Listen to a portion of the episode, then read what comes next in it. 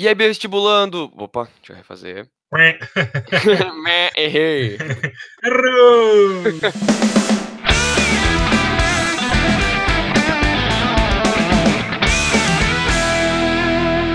E aí, vestibulandos? Tudo certo com vocês? Sejam bem-vindos a mais Idealizando, o seu podcast sobre educação voltado para vestibulares. Hoje estamos com o nosso professor de biologia, o Zelão. Zé, fala aí um pouco do seu currículo para nós e por que que você tem gabarito para falar sobre a pauta que a gente vai falar daqui a pouco quando eu anunciar. Legal. Tudo bem, Caio? Como é que está? Tô fala, ótimo, galera. cara. Fala, vestibulandos. Tudo bem? Tudo certo? Na preparação aí para as provas de logo menos? Tá. Eu sou formado em... Eu sou biólogo, né? Sou formado... Tenho licenciatura em biologia. Dou aula de biologia para ensino médio, ensino fundamental 2 desde 2004 antes de fazer a, antes de fazer a graduação em biologia, eu fiz o técnico de enfermagem, né? Então fiz técnico de enfermagem pelo CUTU, Colégio Técnico da Unicamp, e trabalhei no SAMU de Campinas, trabalhei no Mário Gatti, trabalhei no Conselho Municipal de Saúde, e aí por força aí da carreira, eu acabei migrando para ficando exclusivamente na área da educação, saindo da área da saúde, mas trabalhei por 13 anos na, nessa área. Então, é uma, o tema de hoje é um tema bem bacana de conversar, que muitas informações aí que tem que ser, devem ser trazidas à, à tona, né? Sim, perfeito. Bom, gente, hoje eu tô aqui com o Zé, então, para falar de um tema muito importante no vestibular e no cotidiano, que é a questão da educação sexual, né? Especificamente, para a gente dar uma recortada no tema e deixar ele sucinto para a proposta do episódio, a gente vai falar sobre preservativos anticoncepcionais e DSTs. Zé, por que, que é importante, para a gente começar esse assunto, né? Por que, que é importante dominar esses temas para além do vestibular, cara? Você como pai, você como profissional da educação e você como profissional da saúde também. Por que, que você acha interessante esse conteúdo no dia a dia das pessoas? Então, esse conteúdo ele vai muito além dos vestibulares, né? Como você bem, bem mesmo disse. Ele traz uma, uma discussão importantíssima que incorre de muitos tabus e, e, muitas vergonhas aí por parte, principalmente por parte dos adolescentes e, e jovens adultos. Né? Então a gente tem muita desinformação acontecendo. Uh, então, por falta de acesso a, a, uma conversa mais formadora em casa ou uma abertura com, com os professores, geralmente é o professor de biologia que acaba sendo a referência, por se tratar de temas de fisiologia, anatomia humana, né? Mas é importante para a gente se prevenir enquanto cidadão. Porque quando a gente uhum. fala de, das doenças sexualmente transmissíveis, e o termo, e o, a forma mais atual que vem sendo utilizada pela Organização Mundial de Saúde, pelo Ministério da Saúde, é ISTs, Olha infecções só. sexualmente transmissíveis. Né? Porque o que a gente vai falar agora, todas são causadas por agente, agentes infecciosos, né? Então, nós estamos, falaremos de vírus, bactérias, protozoários, que são transmissíveis via sexual. Né? Então, é, é, importante saber disso, porque, primeiro, é um tema de saúde coletiva. Né? Então, quando a gente. Eu vou trazer alguns dados para vocês que mostram o crescimento de algumas ISTs que estavam é, quase que zeradas. Então, uhum. ESTs antigas, que a humanidade já, já passa por elas há muito tempo. Então, a, na década de 70, na década de 80, nós tivemos uma, uma diminuição dos casos, né? Até por conta do evento do HIV. Uhum. Mas agora temos essa, essas doenças voltando à tona, é, com, com cenários aí diversos, como a falta de informação, estimulantes sexuais que fazem com que a vida sexual da, dos indivíduos se prolongue por mais tempo, né? Então a gente tem pessoas com, com idades que há, há 20, 30 anos já não tinha mais a libido para a prática sexual, hoje tem com, diversos, com diversas medicações no mercado. Né? E, uhum. e, e é um tema que é muito recorrente no, no vestibular, porque eu posso pedir isso para você é, de, desde uma, de um ciclo de vida de um vírus, de uma bactéria, de um protozoário, até uma análise estatística, o Enem gosta muito de trazer essa abordagem, né, nas questões de bio principalmente, de trazer um, uma tabela, de trazer um gráfico e pedir uma análise estatística, uma análise que vai é, te cobrar um, uma ideia daquilo que está sendo mostrado na, naquela linguagem, mais o conhecimento prévio. Né? E, e, é importante, e, a, e, nesse caso a prevenção é, é muito mais importante do que o tratamento. Né? Então, uhum. é, são esses três pontos que fazem com que o tema de hoje seja muito importante. Sim, da hora.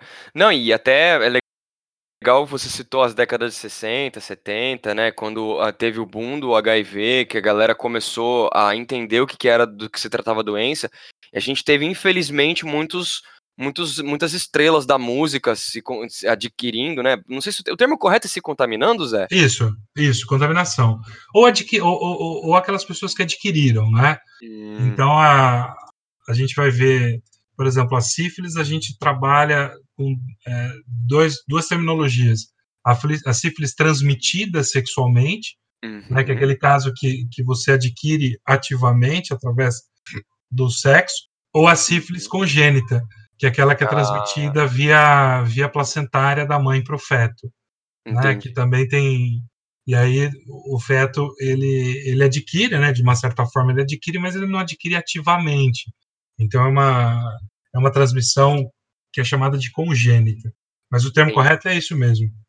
Entendi. Não, e, e, aí grandes estrelas, né? O Fred Mercury teve, o Cazuza teve, o, Isso. o, o Renato Russo chegou a ter também? Renato Russo, Renato Russo. Renato Russo ele faleceu de, complica de doenças complicantes agravadas pelo HIV AIDS, né?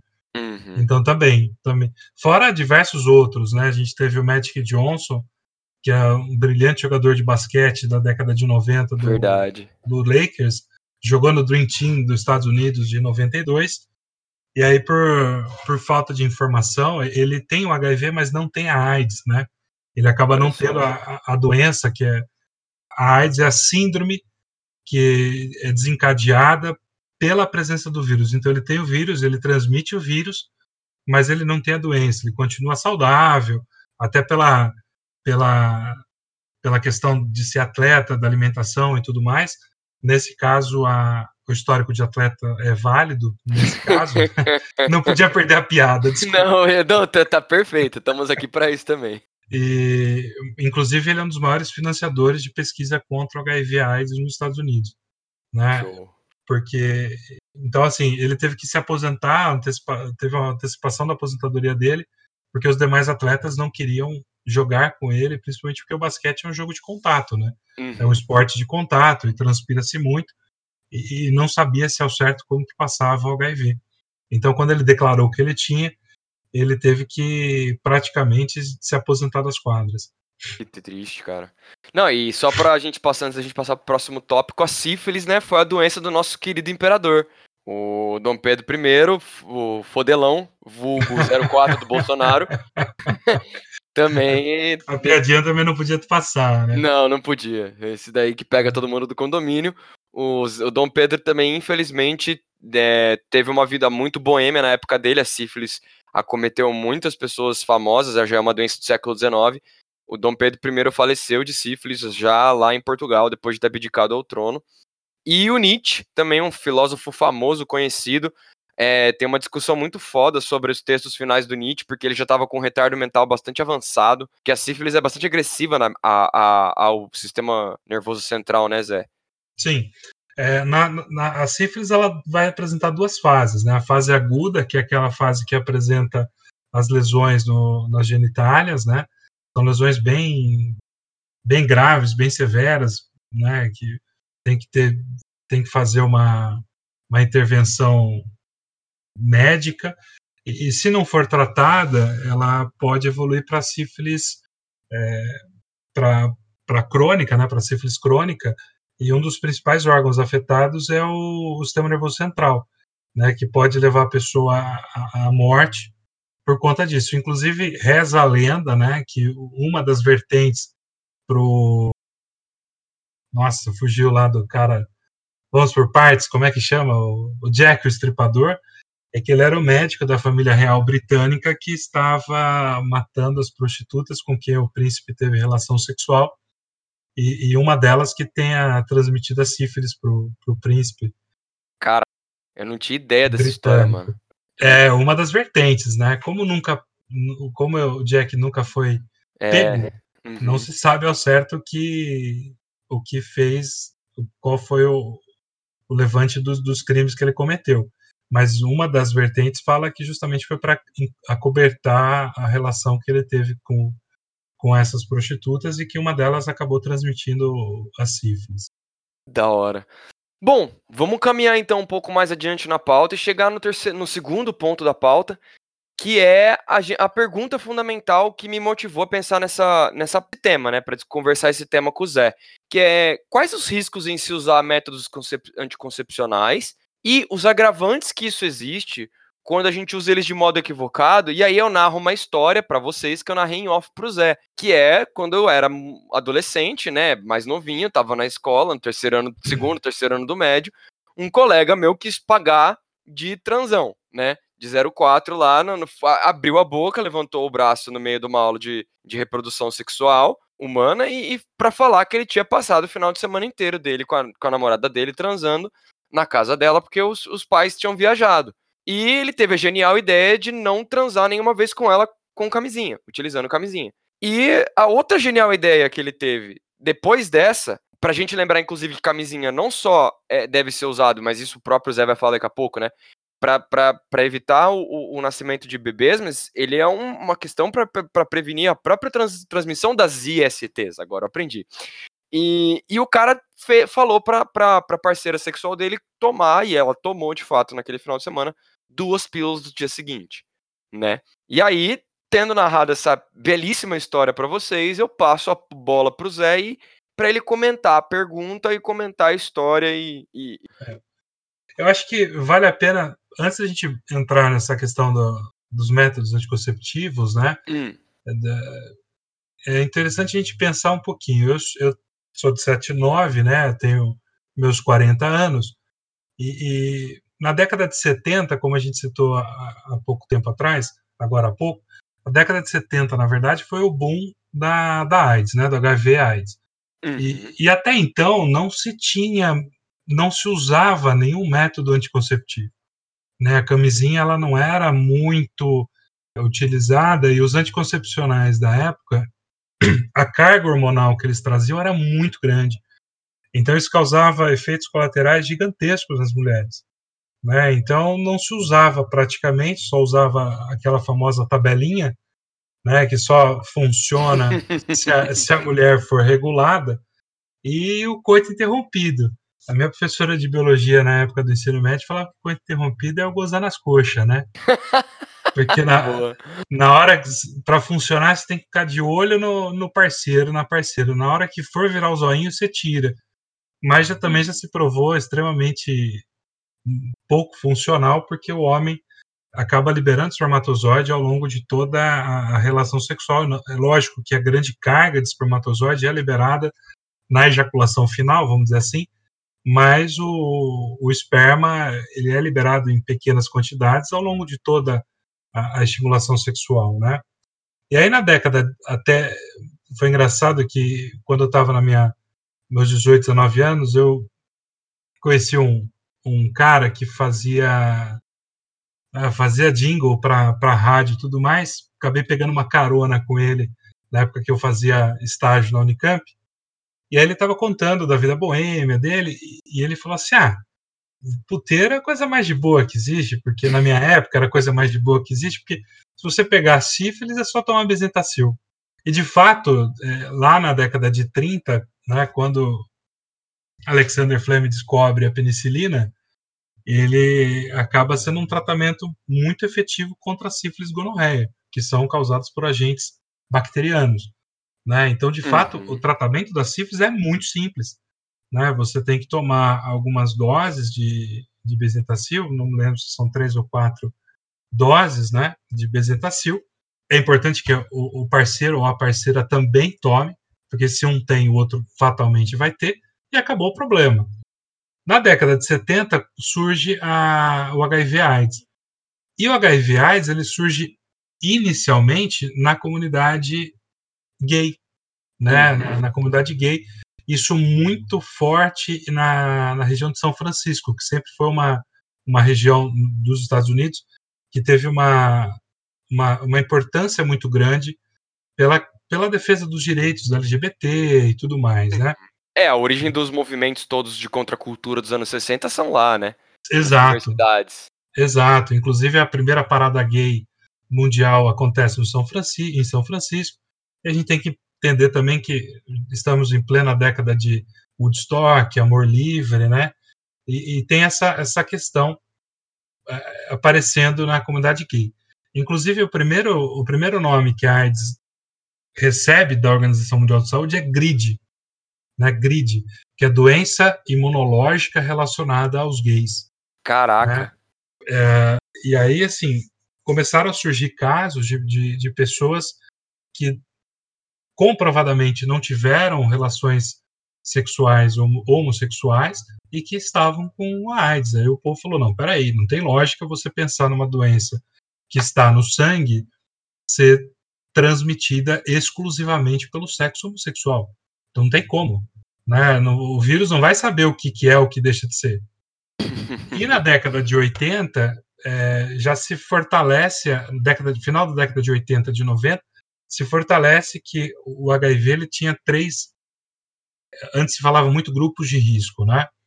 Então se tinham três grandes formas de transmissão. A primeira é a via sexual, fato. Então a segunda é a transfusão de sangue, e aí fez com que todos os bancos de sangue do mundo todo corressem para testar o sangue do, é, doado, né? Antes que ele fosse transfundido. E a terceira é a transmissão por compartilhamento de seringas para droga injetável, né? Uhum. Inclusive hoje tem um, uh, o Ministério da Saúde não já há muito tempo, né? Isso não é uma coisa recente, mas trabalha com a, com a proposta de redução de danos. Então a, é uma proposta controversa, tem gente que não gosta, tudo mais, mas eles falam justamente de, de é, dar para o usuário a seringa e a agulha descartável para que ele não, não corra risco de contaminação. E aí a gente volta no primeiro, na primeira parte, que é a questão do uso dos preservativos, né? Que uhum. tanto masculino, num primeiro momento, na década, no começo dos, do, dos anos 2000, começa a ficar muito forte a, a camisinha feminina, principalmente por conta de, de regiões onde a taxa de estupro é muito grande. Né? Uhum. Então, a taxa de estupro, é, o estuprador, nenhum, o, o, agressor sexual, em nenhum momento vai parar para colocar camisinha, ele não vai ter obviamente, essa, essa, essa consciência, e aí acaba sendo difundido a camisinha sexual feminina, né? E aí a gente tem a minha geração, na década de 90, eu lembro até hoje que eu, quando eu estava assistindo o Jornal Nacional com meu pai, e, e, e, houve a notícia da morte do Cazuza, eu assisti essa, essa reportagem, e, e a conversa, até relatando aquilo que a gente conversou no começo, a única conversa de, sobre sexualidade, sobre pres, é, preservativos e tudo mais que eu tive com meu pai foi: meu pai olhou pra minha cara e falou: Você sabe que tem que usar camisinha, né? Sei, pai. Você sabe que isso mata, né? Sei, pai. E acabou a conversa. Né? Em nenhum momento ele perguntou: ah, Você já viu? Você já sabe usar? Não sabe usar? Isso passou longe, né? Como eu fiz um curso técnico de enfermagem, fatalmente isso eu acabei vendo na, nas aulas de enfermagem, o primeiro contato com os preservativos e tudo mais.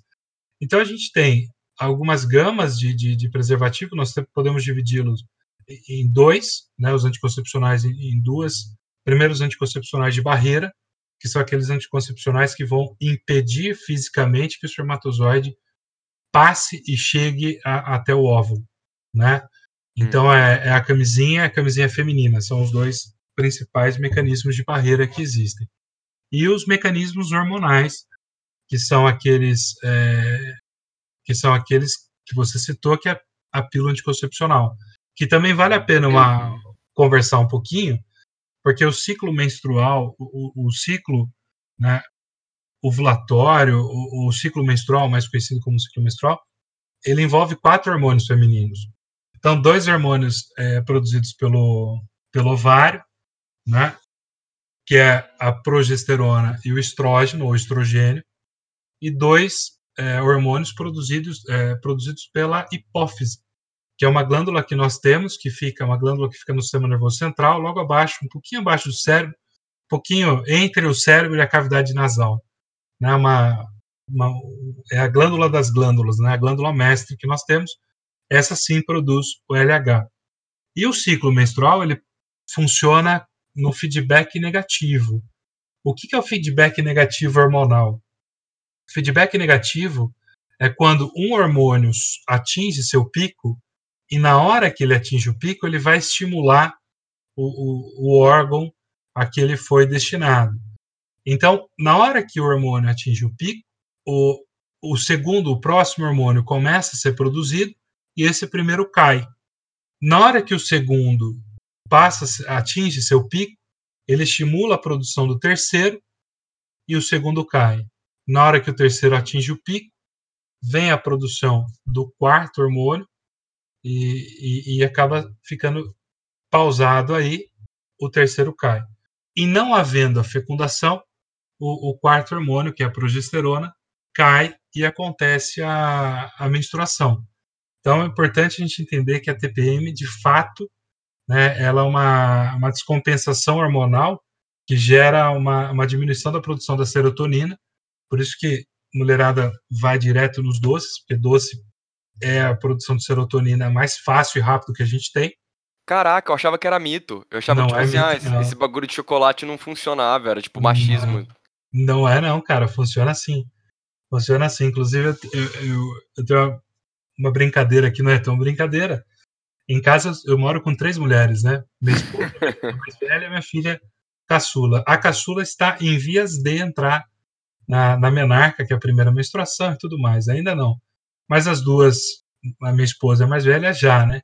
Então, quando eu chego em casa à noite e vejo que tem uma lata de leite condensado aberta, de graça, assim, eu sei que uma delas está de TPM.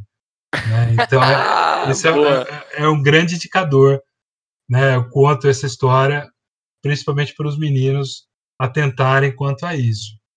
Muito né? boa. Mas, assim, a, então essa oscilação hormonal, o que que, o que, que, o que descobriu-se? Que quando você toma um hormônio numa quantidade constante, então usa-se muito o, o estrógeno, a progesterona. Nós temos três tipos de pílulas anticoncepcionais: a pílula de estrógeno, a pílula de progesterona e a pílula de, de conjugada, que traz os dois hormônios.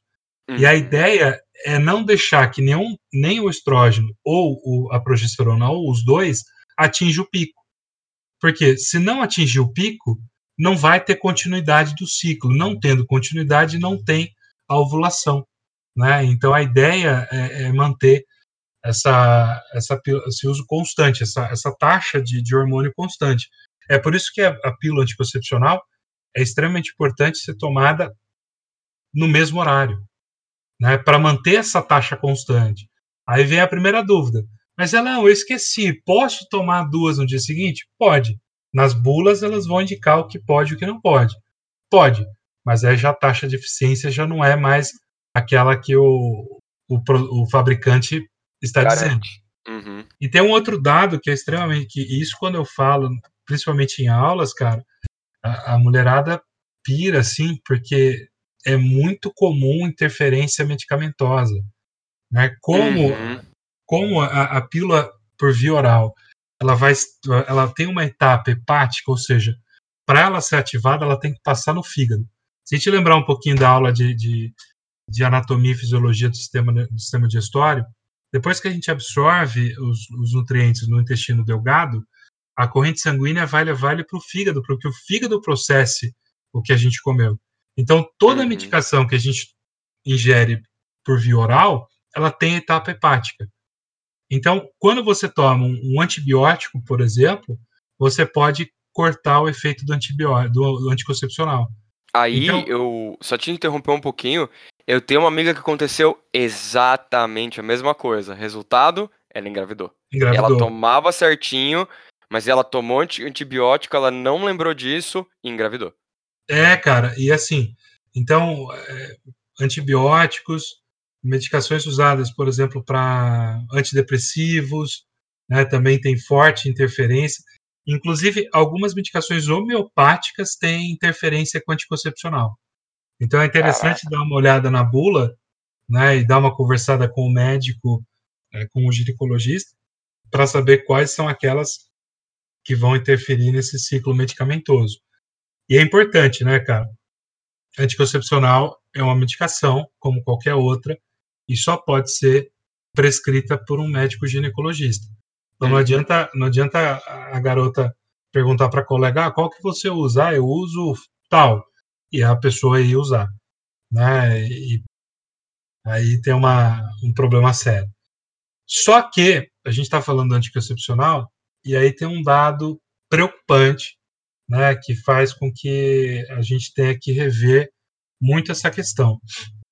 O anticoncepcional ele é responsável por grande parte de acidentes vasculares em mulheres acima de 30 anos, tá? Porque o, o anticoncepcional ele vai influenciar no, na cascata de coagulação sanguínea e essa mulher pode ter a produção de trombos. Né? Trombo nada mais é do que um coágulo, que é, imagina aquela casquinha da ferida do machucado que a gente coçou. Né? Quando você tem uma lesão do vaso sanguíneo, você forma um trombo que é para estancar esse sangramento e poder fazer com que esse vaso se, se regenere. Né? Então, quando hum. você tem ah, quando você tem o uso, já foi comprovado que o uso de anticoncepcional em mulheres acima de 30 anos aumenta muito o risco de trombo. Se esse trombo parar no coração, é um infarto. Se esse trombo parar no cérebro, é um acidente vascular cerebral. E se esse trombo parar nas, nas artérias mesentéricas, que são aquelas artérias que irrigam o, o nosso intestino, é morte iminente. Né? Então eu tenho uma grande, eu tenho uma grande amiga que a gente quase perdeu, né? porque ela teve um trombo que foi pro, pro cérebro. A sorte que ela pegou médicos extremamente competentes de plantão que fizeram a, a revascularização e ela não teve sequela nenhuma, não teve problema maior nenhum. Nunca mais toma anticoncepcional na vida. Né? Ela é casada e o método anticonceptivo que eles usam agora é a camisinha, até por questão de planejamento familiar. Uhum. Então, isso é extremamente importante dizer. No caso que você citou no exemplo, é a pílula do dia seguinte. A pílula do dia seguinte nada mais é do que uma porrada hormonal. É uma Sim. porrada literal, assim, não é. não é brincadeira, não é figura não é de linguagem. Não, não é figura de linguagem, é literal mesmo. Porque ela contém uma quantidade gigantesca de hormônio que é para estimular a, o pico excessivo para que os outros hormônios caiam e, e esse útero não consiga segurar o, o feto que está indo. Né? Então, por isso que, primeiro, a pílula do dia seguinte não é brincadeira, então ela pode ser tomada no máximo 12 horas após a, o ato sexual. Ah, mas fala do dia seguinte? Sim, até 24 horas com uma eficácia questionável. Então, até 12 horas você toma a primeira dose, depois mais 12 horas toma a segunda dose. As mais comercializadas, elas vêm dois comprimidos, né? Um para uso é, 12 horas depois e o outro depois mais 12.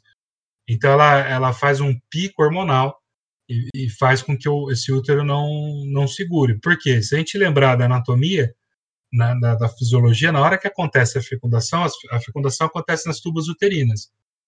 E aí esse ovo, né, que o ovo é o, o óvulo fecundado, esse ovo, o zigoto, ele começa o processo das primeiras mitoses, né, da, das primeiras clivagens, e ele vai nidando, ele vai caminhando até o útero que está preparado, ou seja, o útero ele, ele se vascularizou, ele aumentou muito a quantidade de vasos sanguíneos para poder receber esse, esse ovo e posteriormente formar a placenta, que é uma área de trocas né, de, de substâncias entre a mãe e o feto.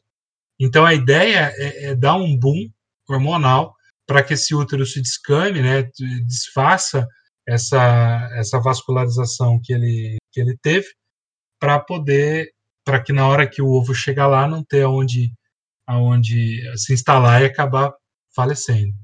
Né? Então, acho que o principal problema do, do anticoncepcional é, é esse. Outros que são pouco utilizados, né, ainda mais nos dias de hoje, mas que são mais utilizados principalmente na questão do planejamento familiar, é o DIL, que é o dispositivo intrauterino, que é um uhum. dispositivo de plástico e cobre que é colocado na, no colo do útero, que altera o pH de forma que o, o espermatozoide não, o espermatozoide ele gosta de, do meio básico, né? A cavidade vaginal ela tem meio levemente ácido. Então ele, o, o esperma de, de o líquido seminal, o líquido prostático, eles neutralizam um pouco da acidez do canal vaginal para que não mate é, de cara o espermatozoide. E o, o DIU, ele faz uma, ele altera o, o pH do, do, colo do útero, matando o, o, espermatozoide. Só que ele tem problema também, que se acontecer alguma, se acontecer de um deles fugir e, e fecundar, esse DIU tem que ser tirado imediatamente, porque pode causar má formação fetal, né? Porque ele vai, pode não, causará uma formação fetal. Entendi. Quantas, quanta aula, eu não lembrava do Dio, tinha esquecido completamente dele. Ainda é e... é usado, cara, ainda é usado. É, teve casos, bom, a gente tá com, com um pouquinho de tempo ainda, teve casos de, de, de pessoas que usaram o DIU, implantaram, né, mas ele teve uma inflamação, né, por isso que ele foi deixando de ser feito de cobre com o tempo, ou não foi?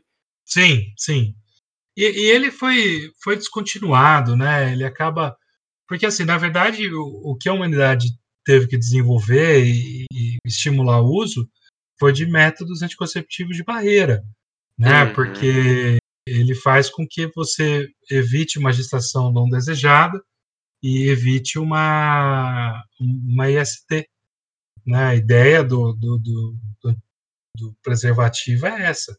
Então, é dois é em um. Dois em um. Dois em um. Então a melhor, melhor forma de. melhor método anticoncepcional que existe é a camisinha. Não hum. adianta. Então aí vem aqueles mitos, né? De que ah, é, é chupar bala com, com a casca, perde a, a graça, perde, a graça né, perde o momento. Primeiro que a ideia é fazer com que o uso da camisinha se torne um momento da prática. Né? Eu acho que isso é, é o principal fato. E, e, a gente tem que entender que o sexo, né, que o ato sexual é muito mais do que a relação física propriamente dita. Então ele vai ser uma, um encontro, uma intimidade gigantesca entre uhum. duas pessoas e, e, aquela velha máxima, quando um não quer, dois não fazem. Né? Uhum. Né? Então tem que haver diálogo, tem que haver uma, uma, uma conversa franca entre os parceiros, e aí independente de, independente de ser sexo homem-mulher, homem-homem, né? enfim, tem que ter uma conversa franca do tipo, olha, tem que usar, né? Uhum. Tem que usar e, e isso ser revisto no, no, momento de planejamento familiar. Do tipo, ó, teremos filho agora, não teremos filho agora. Eu acho que a gente está pleno século XXI, onde a garotada esqueceu da importância né, da, uhum. do anticoncepcional, do, do preservativo em questão. E só falando, cara, um dado que eu achei absurdo, uhum. né, que, só para você ter uma ideia, em 2018, cara, foram 158 mil notificações de sífilis adquirida. Caraca. Né? Então, é, assim, é muita coisa. É muito, cara. É muita coisa. A galera tá transando pra caramba e tá fazendo merda também. É, tá, tá desencanando, tá desencanando. Né? Então, assim, no Brasil a gente teve, em 2018 ainda, né, 633 mil casos das infecções sexualmente transmissíveis, né, contando com as hepatites, que é um outro caso uh, grave aí. 21% no aumento de novos, novos casos de infecções por HIV, cara. Então, assim, é, é, é, preocupante. É quase um então, quarto, né? Exato. E aí tem muita gente que fala que a, o aumento da sífilis se deu por duas razões. Primeiro, que foi a, a ampliação da testagem, né? A, a testagem ela é muito fácil, muito rápida. E, e para quem tem mais de 18 anos, a melhor forma de testar é doar sangue. Né? É lógico que veja bem, a pessoa faz um questionário na doação de sangue. Se ela se ela tem um comportamento de risco, ela não é nem aceita. Né? Uhum. Né? Mas de repente a pessoa esqueceu tal, esse sangue vai ser testado antes de ser transfundido. E se ela está encanada, encanada, procurar um centro de saúde mais próximo, que lá faz teste rápido para sífilis, para HIV, para gonorreia, entre outras coisas. E para as mulheres é importantíssimo a, o Papa Nicolau, o exame, uhum. o exame Papa Nicolau. E aquelas mulheres que têm idade sexualmente ativa, uma vez por ano tem que fazer a, a verificação do colo do útero, onde se procura principalmente pelo HPV, né? Que é um uhum. vírus que para o homem tem quatro cepas, para o homem vai causar câncer de pênis uma delas, que é muito pouco, é, muito é, a taxa baixíssima, né? Em contrapartida, as outras três têm grande incidência de, de câncer de colo de útero, né? E você só só consegue fazer essa essa identificação através do Papa Nicolau. E assim, Caraca, eu não sabia que era isso, por causa disso o Papa Nicolau. é, também, né? Também. Vai, vai ver se tem alguma lesão causada pelo trauma mecânico do, da relação sexual, né? Porque a, a glande pode vir a, a bater fisicamente mesmo no, no colo do útero, e aí dá alguma escoriação e a mulher tem que fazer a cauterização dessa ferida, né? Hum. E aí o hum. médico vai aproveitar que está tá olhando e faz uma, uma coleta citológica para ver se as células têm alguma alteração causada por um vírus. Então, ele vai classificar em quatro classes. A partir da, da classe 3 já é uma classe que a mulher vai ter que fazer um tratamento para evitar que esse HPV se transforme em um, em um câncer de colo de útero. E assim, o, é, frente à nossa pauta, né, estava conversando, estava procurando aqui alguns dados da Organização Mundial de Saúde, da, do Ministério da Saúde, a população, o aumento, o maior aumento que nós tivemos de ISTs foi da população de 20 a 24 anos, tá? que em 10 anos subiu 132%. O segundo, a segunda faixa etária de 25 a 29 anos, 33%. A terceira etapa, cara, acredite se você se quiser, são para os maiores de 60 anos, com aumento de 20%. Olha só. É, cara. Os estimulantes sexuais aí funcionando. E a quarta faixa que mais teve um aumento foi na de 55 a 59 anos, com 11% de acréscimo. E a galera dentre 30 e 40 se cuidando muito melhor. Se cuidando melhor e tendo uma redução. Então, nós tivemos de dos 30, dos 35 aos 40 anos, que é a minha faixa etária, nós tivemos uma redução de 63 63,3 para 47 uh, mil contaminados. Caraca. Bom, Zé, acho que é isso. A gente pode então ir ficando por aqui. Espero que o pessoal tenha gostado bastante. E até uma próxima no, no nosso Idealizando Temas. Abraço, galera. Abraço, galera. Até a próxima.